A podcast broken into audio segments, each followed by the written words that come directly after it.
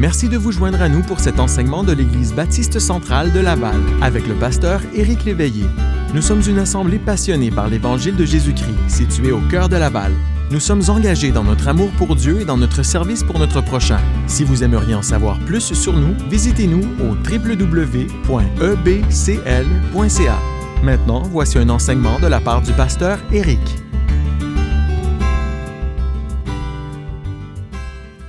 C'est 1 à 6. J'aimerais qu'on parle de la première attaque sur Dieu. Vous dites que quelqu'un a attaqué Dieu? Oui. On arrive dans Genèse 3 et Adam et Ève, qu'on a déjà rencontrés dans Genèse 2, vont faire la rencontre d'un être extrêmement dangereux et extrêmement rusé. Dans Genèse 3, 1, ça nous dit, le serpent était le plus rusé de tous les animaux des champs que l'Éternel Dieu avait fait. Il dit à la femme, Dieu a-t-il réellement dit, vous ne mangerez pas de tous les arbres du jardin? La femme répondit au serpent, Nous mangeons euh, du fruit des arbres du jardin, mais quant au fruit de l'arbre qui est au milieu du jardin, Dieu a dit, Vous n'en mangerez point et vous n'y toucherez point, de peur que vous ne mouriez. Alors le serpent dit à la femme, Vous ne mourrez point, mais Dieu sait que le jour où vous en mangerez, vos yeux s'ouvriront et que vous serez comme Dieu, connaissant le bien et le mal. La femme son fruit et en mangeait, agréable à la vue et qu'il était précieux pour ouvrir l'intelligence. Elle prit de son fruit et en mangea, elle en donna aussi à son mari, qui était auprès d'elle, et il en mangea. Prions. Seigneur, c'est un passage vraiment catastrophique qu'on vient de lire parce que tous nos problèmes, toutes les guerres, toutes les maladies, tous les conflits, mon propre péché, celui de mes amis ici assemblés, prend racine dans ce qu'on vient de lire. Avant ça, le monde était parfait. Et ici, le monde a été infecté et envahi par le péché. Ça semblait innocent au début, mais aujourd'hui, on peut être témoin, nous sommes témoins de la dévastation que ça a amené. Et par leur choix à eux et par notre choix à nous aussi, qui a suivi. À quel point, à comprendre à quel point le diable nous hait, nous déteste, te déteste. À quel point le diable est hostile à toi et par ricochet à nous qui sommes créés à ton image, puis à tes enfants en particulier. Aide-nous à, voir euh, comment Satan a séduit Adam et Ève et comment il utilise les mêmes tactiques pour nous faire bifurquer de ta volonté aujourd'hui. Et je, prie que tu m'aides à ce que ce message ne soit pas trop théorique, mais plutôt qu'on puisse l'appliquer en pratique aussi pour être aux aguets de comment certaines de nos croyances, certaines de nos choses que nous croyons, que nous faisons, que nous disons, que nous pensons aujourd'hui, nous mènent dans des directions qui vont nous blesser. Alors, je prie que tu nous aides à prendre ce passage de la Bible que tu nous as donné, à le, digérer et ensuite à l'appliquer aussi euh, pour ta gloire à toi, pour notre bien à nous, afin qu'on puisse grandir et mieux marcher avec toi. Et je le prie dans le nom du Seigneur Jésus. Amen. Vous savez, c'est un sport aujourd'hui hein, d'attaquer le Créateur. C'est un jeu pour plusieurs de se moquer de Dieu, de prendre son nom en vain, de dire à qui veut bien l'entendre qu'il n'existe pas. Mais comme beaucoup de sports extrêmes, c'est un sport extrêmement insensé, puis c'est un jeu auquel personne n'a jamais gagné. Et Satan, même si sa condamnation finale n'a pas encore été appliquée, il perd aussi à son propre jeu. Souvent, l'homme ne se donne même pas la peine d'argumenter quant à l'existence de Dieu. C'est comme si juste de partir à rire, c'était en soi un argument aujourd'hui. Tu parles de Dieu, puis les gens vont dire euh, comme si c'était un argument. C'est pas récent, ça c'est régulier. Ça fait longtemps là, que c'est comme ça. Dans Acte 17, l'apôtre Paul prêche à Athènes, puis quand il parle de la résurrection des morts, c'est ce que plusieurs gens de Athènes ont fait. Certains se moquèrent, ça dit dans Acte chapitre 17 et le verset 32. Un problème avec ça, c'est Galates 6.7 nous dit, ne vous trompez pas, on ne se moque pas de Dieu. Ce qu'un homme aura semé, le moissonnera aussi. Et plus on s'enfonce dans les temps de la fin, comme la Bible les décrit aujourd'hui. Plus on va voir l'humanité devenir euh, insolente dans son rejet de son Créateur. C'est prédit depuis longtemps dans la parole de Dieu. Cherchez 2 Timothée chapitre 3 avec moi. 2 Timothée 3. Et là, alors qu'on lit 2 Timothée 3, il faut se rappeler que les gens à qui Paul écrit ici, ou dans l'époque de Timothée, sont extrêmement religieux. Les gens de l'Antiquité, ils étaient religieux. Les Juifs l'étaient, les Romains l'étaient, les... tout le monde est religieux. Même Paul arrive à Athènes la, ville universitaire de l'époque, puis dit, je trouve que vous êtes à tout point extrêmement superstitieux. Vous avez des, des hôtels puis des panthéons partout. Puis dans, à des gens qui probablement n'arrivent même pas à s'imager ce serait quoi un monde sans religion, il écrit, sache que dans les derniers jours, il y aura des temps difficiles, car les hommes seront égoïstes, amis de l'argent, fanfarons, hautains, blasphémateurs. Ça, c'est un, un attribut des temps de la fin.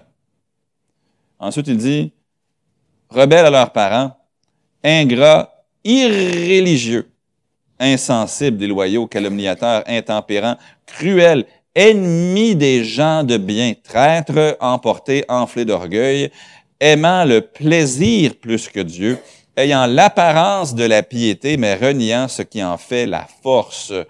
Éloigne-toi de ces hommes-là. Blasphémateurs, irreligieux. J'imagine Timothée qui, lit ça et dit, quoi? Ça pourrait exister une génération où les gens ne cherchent même pas ni le vrai Dieu, ni un Dieu quel qu'il soit? Paul fait longtemps que l'Esprit nous a dit que ça serait comme ça. Et on y, arrive. Un des, gens les plus virulents, si on veut, dans les médias aujourd'hui, c'est un Américain qui s'appelle Bill Maher. C'est un, humoriste américain. En 2008, il a fait un film qui s'appelait Religulous. Il fait un jeu de mots entre religieux et ridicule en anglais. Il se promène dans le monde, puis le seul but de son film, c'est de se moquer non seulement de Dieu, mais de toute personne qui croit en un Dieu, encore pire, le vrai Dieu. Mais le point de tout ça, on vient de le lire dans Genèse chapitre 3. Adam et Ève sont dans la perfection que Dieu leur a donnée. Et ici, on trouve le point d'origine terrestre de tout ce que je vous décris. Rencontrons, premièrement, avant d'aller dans les trois points de mon message, rencontrons l'attaquant ou l'assaillant, si on veut. Ça dit au verset 1, le serpent était le plus rusé de tous les animaux des champs que Dieu avait fait. Maintenant, des fois, il y a des gens rusés. L'autre jour, euh, j'ai entendu Aiden dire quelque chose à Daniel qui m'a déplu. Puis quand j'ai demandé à Aiden, Aiden, qu'est-ce que tu as dit à ton frère? Aiden m'a regardé et a dit, extrêmement vrai, ils n'ont pas entendu ce que ma bouche a dit. Okay? Ils pensaient être extrêmement rusés. Ça n'a pas marché. Mes oreilles n'ont pas entendu ce que ma bouche a dit. Papa, je ne sais pas ce que j'ai dit à mon frère. Ça n'a pas marché, mais il était rusé. Mais rien comme ça, là. Le serpent était le plus rusé de tous les animaux des champs. Et il est extrêmement rusé. La ruse, c'est son talent à Satan. C'est un homme rusé. Pas un homme, c'est un, être rusé. Mais son œuvre, c'est le mensonge. Il est très rusé à créer du mensonge. Dans Jean 8, 44, Jésus dit qu'il n'y a point de vérité en lui car il est le Père du mensonge. Il est menteur dès le commencement, Jésus nous dit. Et il commence ici, dans Genèse 3, à nous mentir, puis à mentir à l'homme, puis à chercher à s'attaquer ici. Mais son attaque n'est pas tellement sur l'homme. Hein? Satan, là, je veux, ne me mécomprenez pas. Satan, c'est notre adversaire, c'est notre ennemi, mais nous ne sommes pas sa cible première. La raison pourquoi il vous déteste, il y en a au moins deux parce que vous êtes créé à l'image de Dieu, puis parce que vous êtes un enfant de Dieu. Ok? Ça, c'est la, Dieu me, Satan me déteste parce que je suis à l'image de Dieu, puis parce que je suis l'enfant de Dieu. Mais celui que vraiment, vraiment, vraiment Satan déteste, c'est Dieu. Parce que Dieu est Dieu, puis Satan voudrait être à sa place. C'est ce que la Bible nous enseigne. Il est l'humanité puisqu'il est créé à l'image même de Dieu. On le voit avant même la création. On voit même avant plutôt les événements ici.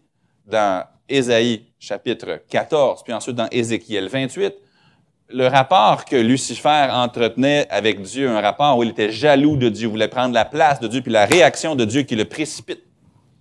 Et là, incapable de vaincre Dieu, Satan fait ce qui est peut-être le deuxième meilleur pour lui, de son angle à lui. Il s'approche de ceux qui sont à l'image de Dieu, de ceux qui sont les amis de Dieu, de ceux que Dieu a créés comme la couronne de sa création. C'est un peu comme si quelqu'un ne pouvait pas s'en prendre à vous, donc il décide de crever les pneus de votre voiture. Puisqu'il ne peut pas vous faire du mal personnellement, il va faire du mal à quelque chose qui va vraiment vous blesser ou quelque chose qu'il pense vous blesser, quelque chose qui vous tient à cœur. Son attaque ici, c'est vraiment pas sur l'homme. L'homme en devient la victime ici, mais sa cible principale, c'est Dieu puis il va chercher à salir le caractère même de Dieu.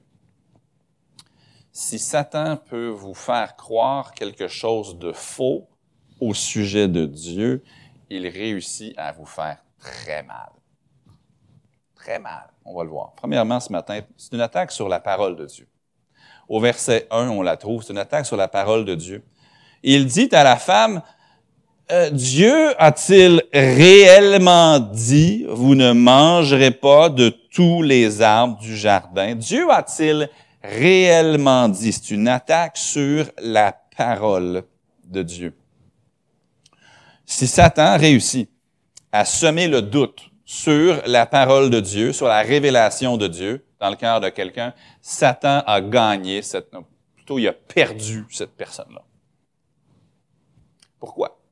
Parce que la Bible nous dit, dans Romains 10, les versets 16 et 17, cherchons-le, dans Romains 10, les versets 16 et 17, si Satan réussit à vous faire détourner l'oreille de la parole de Dieu, s'il sème un doute qui fait que vous n'êtes plus intéressé à savoir ce que Dieu dit, il vient de gagner une importante manche. Dans Romains 10, 16, ça dit, mais tous n'ont pas obéi à la bonne nouvelle. Pourquoi est-ce que les gens refusent l'Évangile, n'obéissent pas à la bonne nouvelle? Qu'est-ce que Satan peut bien faire pour que les gens soient euh, non affectés par l'Évangile, par la bonne nouvelle de Christ? Aussi, Ésaïe dit-il, Seigneur, qui a cru à notre prédication? Oh, les gens n'ont pas cru. Pourquoi? Parce que Satan sème un doute. Ah, la Bible, ça tient plus depuis qu'on a la science. Probablement, la, science va être d'accord avec la Bible et non pas le contraire, la vraie science. Mais ensuite, oh, ça c'est, archaïque. Ça c'est un livre écrit il y a 2000 ans. Puis, s'il réussit à faire semer le doute, eh bien, les gens ne croient pas à l'Évangile. Ainsi, la foi vient de ce qu'on entend. Et ce qu'on entend vient de la parole de Christ. Satan, il est très, très de Dieu. La première place où il s'attaque avec Adam et Ève, c'est à la parole de Dieu. Autant, ça serait absolument cruel d'entrer dans une chambre d'hôpital, de voir quelqu'un qui est sur intraveineuse et quelqu'un qui est en train de recevoir sa nourriture par un tube. Vous regardez, il n'y a pas de docteur, pas d'infirmier, tout vous coupez le tube. C'est un peu ça que Satan fait quand il réussit à te faire euh, douter de la parole de Dieu. Parce que la foi dont tu as besoin, elle vient de ce que tu entends, puis s'il sème le doute, s'il coupe le tube, la foi vient de ce qu'on entend de la parole de Dieu. Et des millions, des milliards de personnes vont passer l'éternité avec Satan et ses anges parce que ils n'ont pas cru à la bonne nouvelle. Et Satan s'est mis sur ce projet-là tout de suite. Première chose qu'il a faite, l'Éternel a-t-il réellement dit, s'attaque à la parole de Dieu. Encore, la, la parole de Dieu n'est pas là pour prouver que Dieu existe. Satan est rusé. Là. Il n'a pas essayé de transformer Adam et Ève en athées. Il n'était pas capable de faire ça parce qu'il marche avec Dieu tous les jours. Ils lui ont parlé, ils l'ont rencontré. Il n'est quand même pas pour leur dire Dieu n'existe pas. Donc, il va plutôt leur dire, vous savez, ce que Dieu dit, ce n'est pas digne de confiance. Il essaie de les faire douter de ce que Dieu a dit. Si Satan réussit à convaincre une personne de rejeter la parole de Dieu, cette personne-là n'a aucune chance d'être sauvée. L'attaque sur la parole de Dieu, ça crée le doute. L'attaque sur la parole de Dieu, ça crée le doute. Et si Satan crée le doute, il ampute la foi. Romains 10, 17. S'il crée le doute, il tue la prière. Jacques 1, 6. Car il faut que celui qui demande à Dieu, mais s'il le demande, mais le demande sans douter. Car celui qui doute est semblable à quelqu'un qui ballotté dans les flots de la mer, qu'un tel homme ne s'attende pas à recevoir quelque chose du Seigneur. S'il réussit à créer le doute, il, tue la prière. Il ôte les miracles de nos vies aussi. Dans Matthieu 14, 31, Jésus est à Nazareth, dans son village. Puis ça dit, il ne put faire là aucun miracle à cause de leur incrédulité. Parce que Satan réussit à semer le doute sur la parole de Dieu. Adam et Ève, ils connaissent Dieu. Il ne peut pas les convaincre que Dieu n'existe pas. Donc, il va essayer de les convaincre que ce que Dieu dit, c'est pas tout à fait vrai. Ils sèment le doute. Puis en semant le doute, c'est comme lancer une grenade dans leur vie. La prière est coupée, la communication avec Dieu est coupée, la relation avec Dieu n'est plus tenable, etc. Parce qu'il s'est attaqué à la parole de Dieu. La deuxième attaque, c'était sur l'honnêteté de Dieu. On revient dans Genèse 4. Non seulement, dans Genèse 3, pardon, verset 4. Genèse 3, verset 4 sur la parole, mais ensuite sur l'honnêteté de Dieu. Remarquez au verset 4. Alors le serpent dit à la femme, vous ne mourrez point. Au début, il a semé du doute. Là, il devient un petit peu plus euh, direct, puis il dit, non, non, je ne vais pas juste semer du doute, ce que je vais dire le contraire. Dieu a dit, vous mourrez certainement. Satan dit, vous ne mourrez point. Il est en train de traiter Dieu de menteur. Oh, l'ironie ici, le père du mensonge, Jean 8, 44, qui accuse Dieu d'être menteur. Et Satan, il n'est pas parti après avoir semé le doute. Il est très rusé. Il a vu la brèche. Quand il a vu la brèche, il a décidé de contredire Dieu directement. Il passe de est-ce que Dieu a dit à non, Dieu est menteur? Il passe de un à l'autre. C'est une attaque sur la parole de Dieu. Maintenant, c'est une, attaque sur le caractère même de Dieu, sur l'honnêteté de Dieu. On a déjà ici deux mauvaises, mais deux contributions, deux mauvaises contributions de Satan à notre société. Premièrement, le doute sur la parole de Dieu, puis deuxièmement, une attaque sur le caractère de Dieu. Il contribue le doute, le deuxièmement, l'incrédulité. Il a semé du doute, là, il vient implanter de l'incrédulité. Il dit, non, non, non, non, non, non. Non, non, non. Vous ne mourrez point. L'attaque sur l'honnêteté de Dieu, ça crée l'incrédulité. Satan cherche à semer des croyances en passant. C'est moi juste insister là-dessus. Satan est beaucoup plus intéressé à ce que vous croyez qu'à ce que vous faites. Hein? Admettons que tu t'en viens à l'église. Admettons que tu prends la 440. Au lieu de prendre, puis au lieu de tourner non, mais toi, tu prends la 440. Au lieu de prendre des Laurentides sud pour arriver ici, tu le prends vers le nord. C'est une erreur. Mais là, tu arrives, tu vas arriver au boulevard Saint-Elzéar. Hein. Éventuellement, tu vas dire, hmm, je vois pas l'église. Là, tu vas revirer de bord, puis tu vas finir par la trouver. C'était une erreur. Ça se corrige. Mais si Satan réussit à te faire croire que l'église n'est pas à Laval, mais elle est à Terrebonne, tu la trouveras jamais. Une croyance est bien plus grave qu'une erreur, qu'un geste. prenons les relations homme-femme, c'est d'actualité. C'est grave si un homme s'emporte et frappe sa conjointe. C'est grave. C'est grave, c'est répréhensible, c'est inacceptable, ça se punit par la loi. Mais encore là, la possibilité existe que l'homme regrette sincèrement son geste, qu'il change, puis qu'il ne le fasse plus jamais, ça se peut. Mais si Satan réussit à faire croire à un homme que les femmes sont moins que rien, qu'elles sont méprisables, il y a un plus grand succès parce que cet homme-là va maltraiter des femmes toute sa vie. Une croyance est bien pire qu'un geste. Bien pire qu'un geste. Et si Satan n'est pas intéressé tellement à te faire, à te convaincre ce matin, pousse ta petite sœur. Non. Il préfère semer dans ton cœur une croyance vis-à-vis de ta petite sœur qui va faire que tu vas la maltraiter longtemps, longtemps, longtemps. Satan est beaucoup plus intéressé à semer des croyances. Puis des croyances, il y en a plein le relativisme, le postmodernisme. Je pourrais donner plein de ismes, de fausses croyances. Et c'est ça que Satan fait. Satan est extrêmement rusé. Il perd pas tellement son temps à te dire fais ça. Plutôt, ce que Satan fait, c'est qu'il dit crois ça. Parce que si tu peux te faire croire quelque chose, il vient pas seulement de te faire prendre une mauvaise sortie, il vient de t'envoyer dans, dans le mauvais pays complètement. Une croyance est bien pire qu'un geste. Et Satan, ici, il leur dit, non, non, non, non, non. Ne crois pas ce que Dieu a dit. Satan, il n'est pas arrivé. Satan, il aurait pu aller beaucoup plus droit au but. Hein. Ça n'aurait pas été aussi efficace. Il aurait pu dire, Ève, mange la pomme. Ben, c'est pas une pomme, là, le fruit. Mange le fruit. Il aurait dit non. il n'a pas dit fais quelque chose de mal. Il a dit crois quelque chose de mal. Puis si je réussis à les convaincre de mal croire, j'ai juste à regarder, puis ils vont mal faire. Satan est beaucoup plus intéressé à ce que vous croyez. C'est pour ça que parents, faut être extrêmement vigilant pour ce que nos enfants croient. C'est pas de la question de les contrôler. Les enfants aussi sont d'une volonté libre, mais euh, on doit leur enseigner ce qui est vrai et de s'assurer que l'enseignement qu'ils reçoivent, c'est vrai.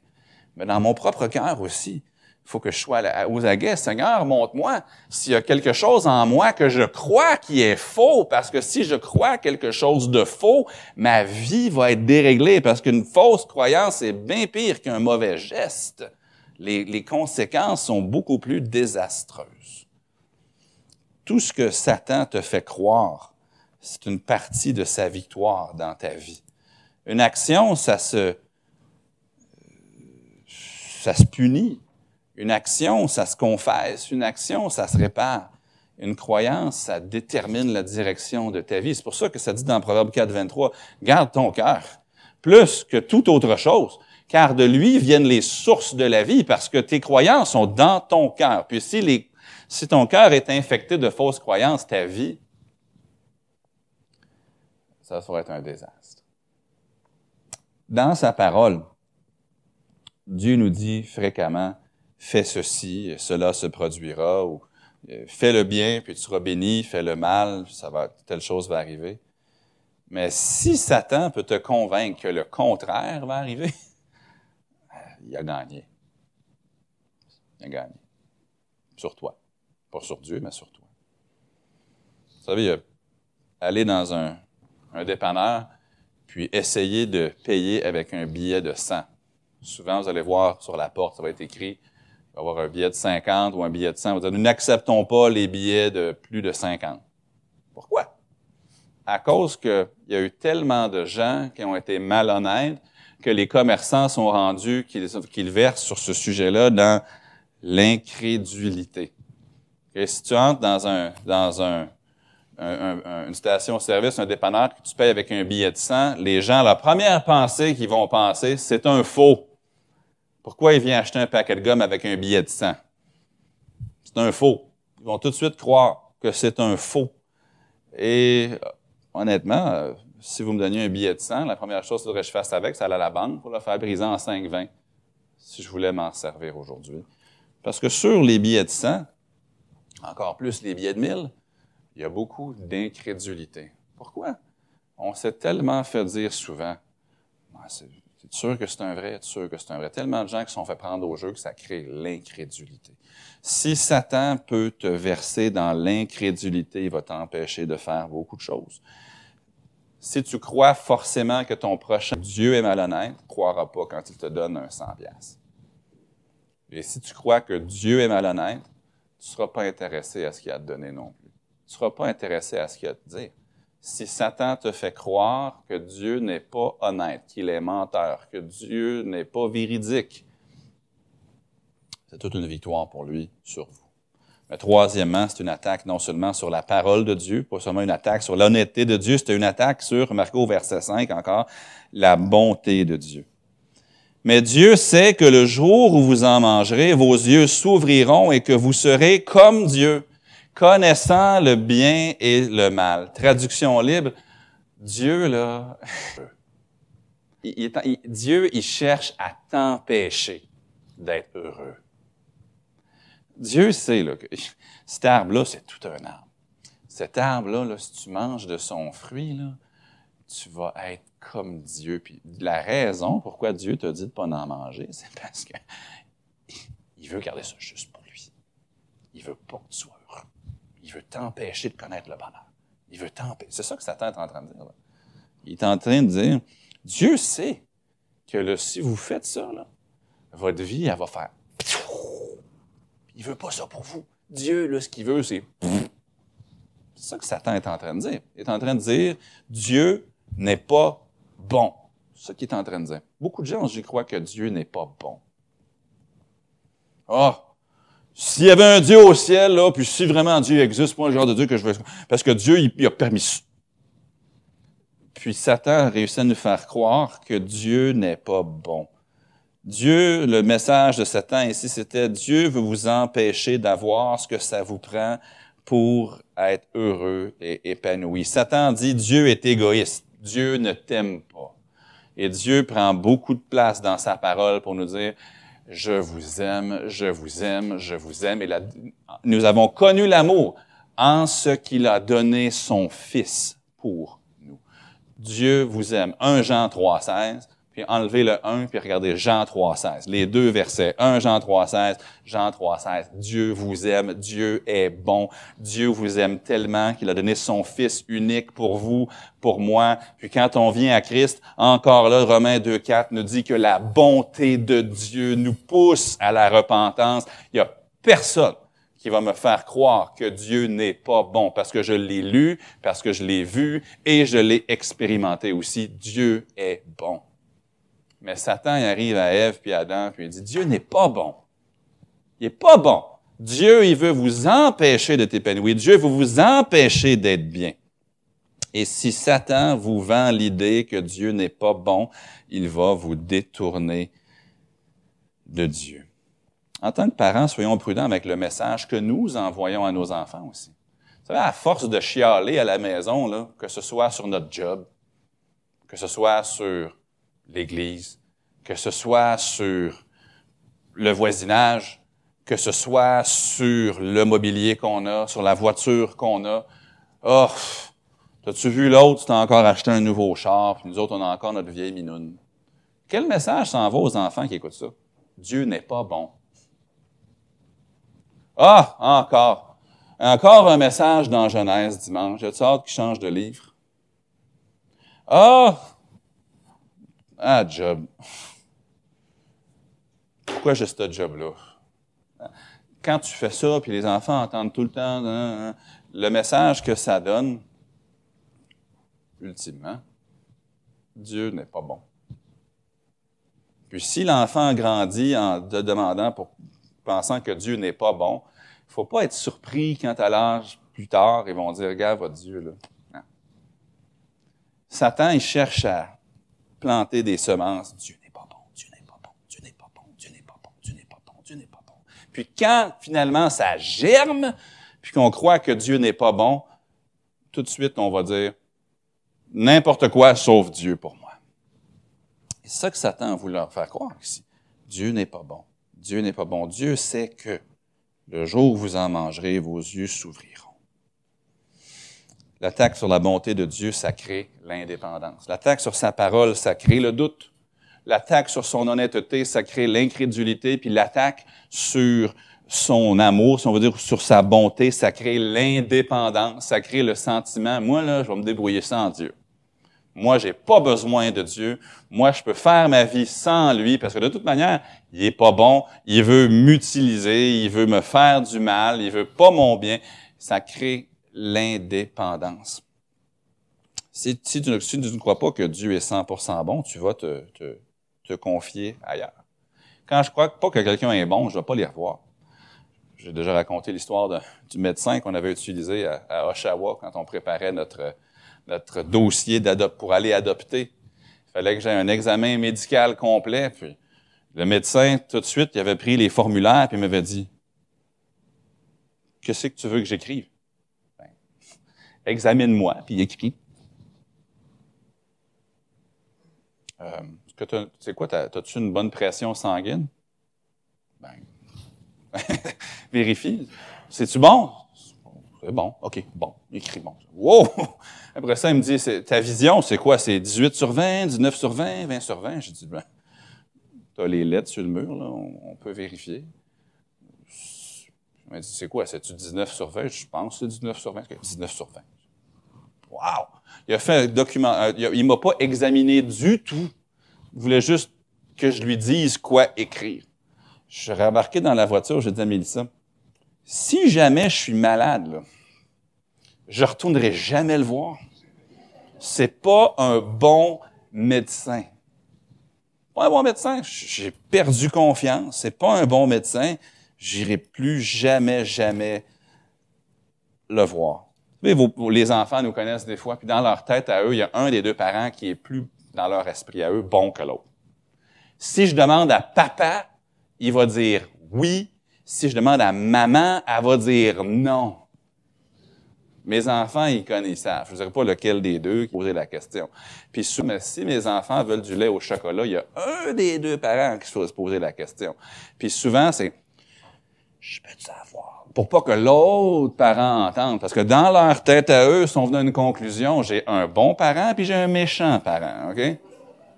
Puis les enfants vont toujours vers le parent qu'ils pensent être bon. Maintenant, je dis ça pour dire ceci.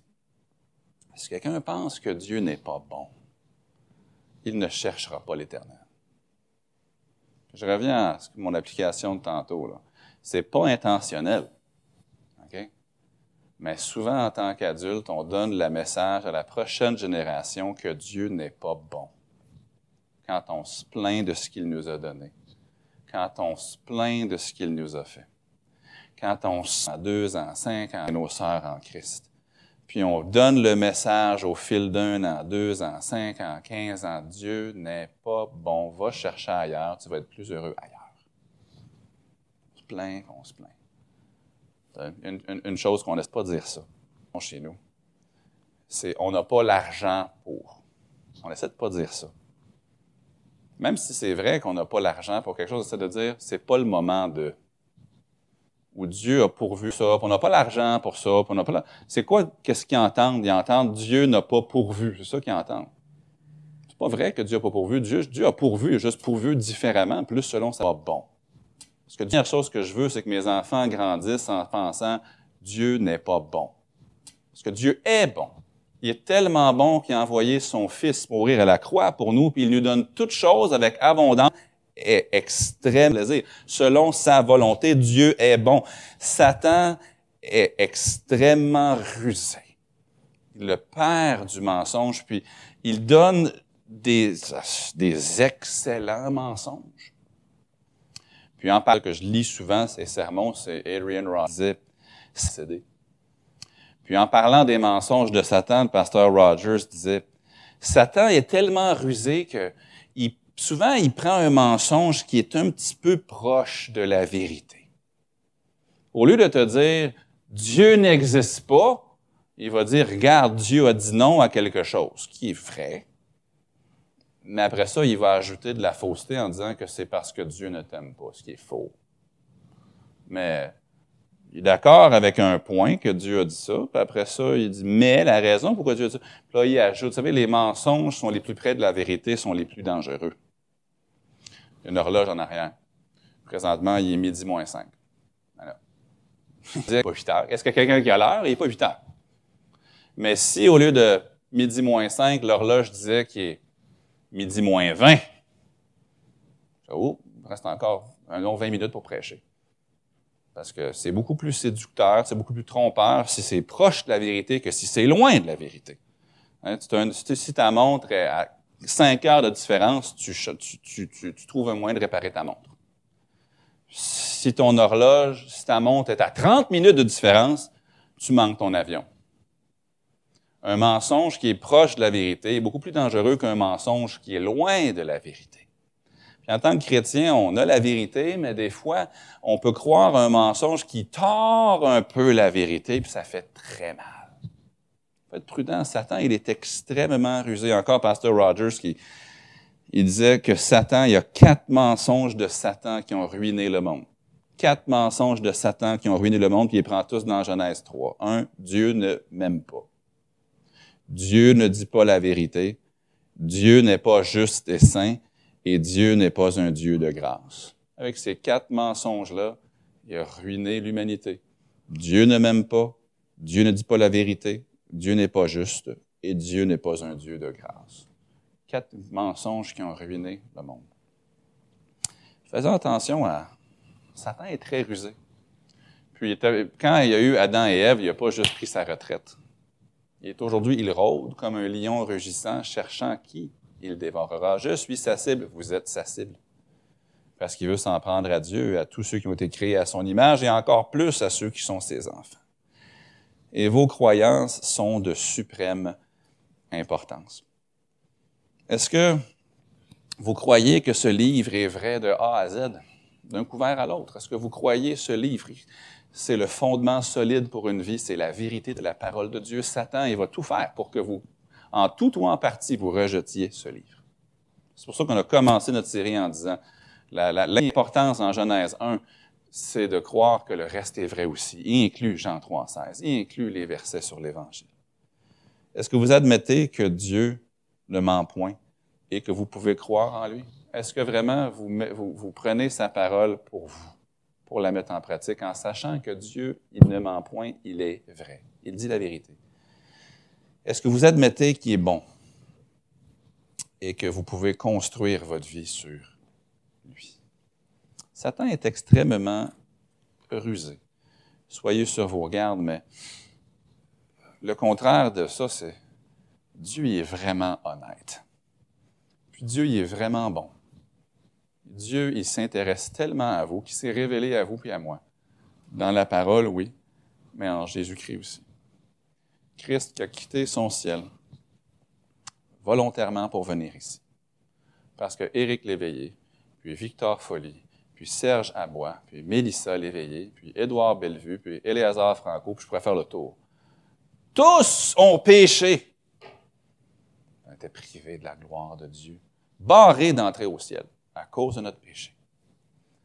Et Jésus n'est pas venu fonder une religion, il n'est pas venu commencer un mouvement social. Jésus, il est venu pour donner sa vie, pas juste pour m'aider, mais à ma place.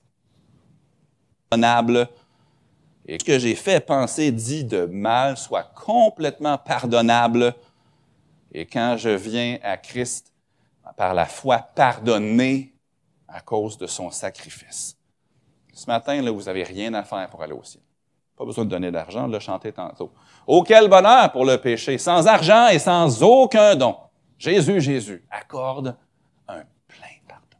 Vous être complètement pardonné, assuré d'aller au ciel, pas parce que vous avez donné, pas parce que vous avez fait quoi, parce que Jésus a tout fait à votre place, puis a payé l'entière punition de votre péché. Pourquoi? Dieu aime, Dieu vous aime et Dieu. Et si Satan réussit à nous faire Croire le contraire, c'est une victoire dans son, dans calepin. Mais ne lui donnez pas la victoire. Venez à Christ, recevez son salut si vous l'avez jamais reçu. Et si vous êtes déjà un enfant de Dieu par la foi en Jésus-Christ, priez Seigneur, aide-moi à ce qu'aucune voix mensongère, aucun mensonge de Satan vienne nous faire dévier de ta bonté, nous faire dévier de, ta de, de, de tes voies, nous faire manquer une partie quelconque des grâces que tu veux faire venir sur nous.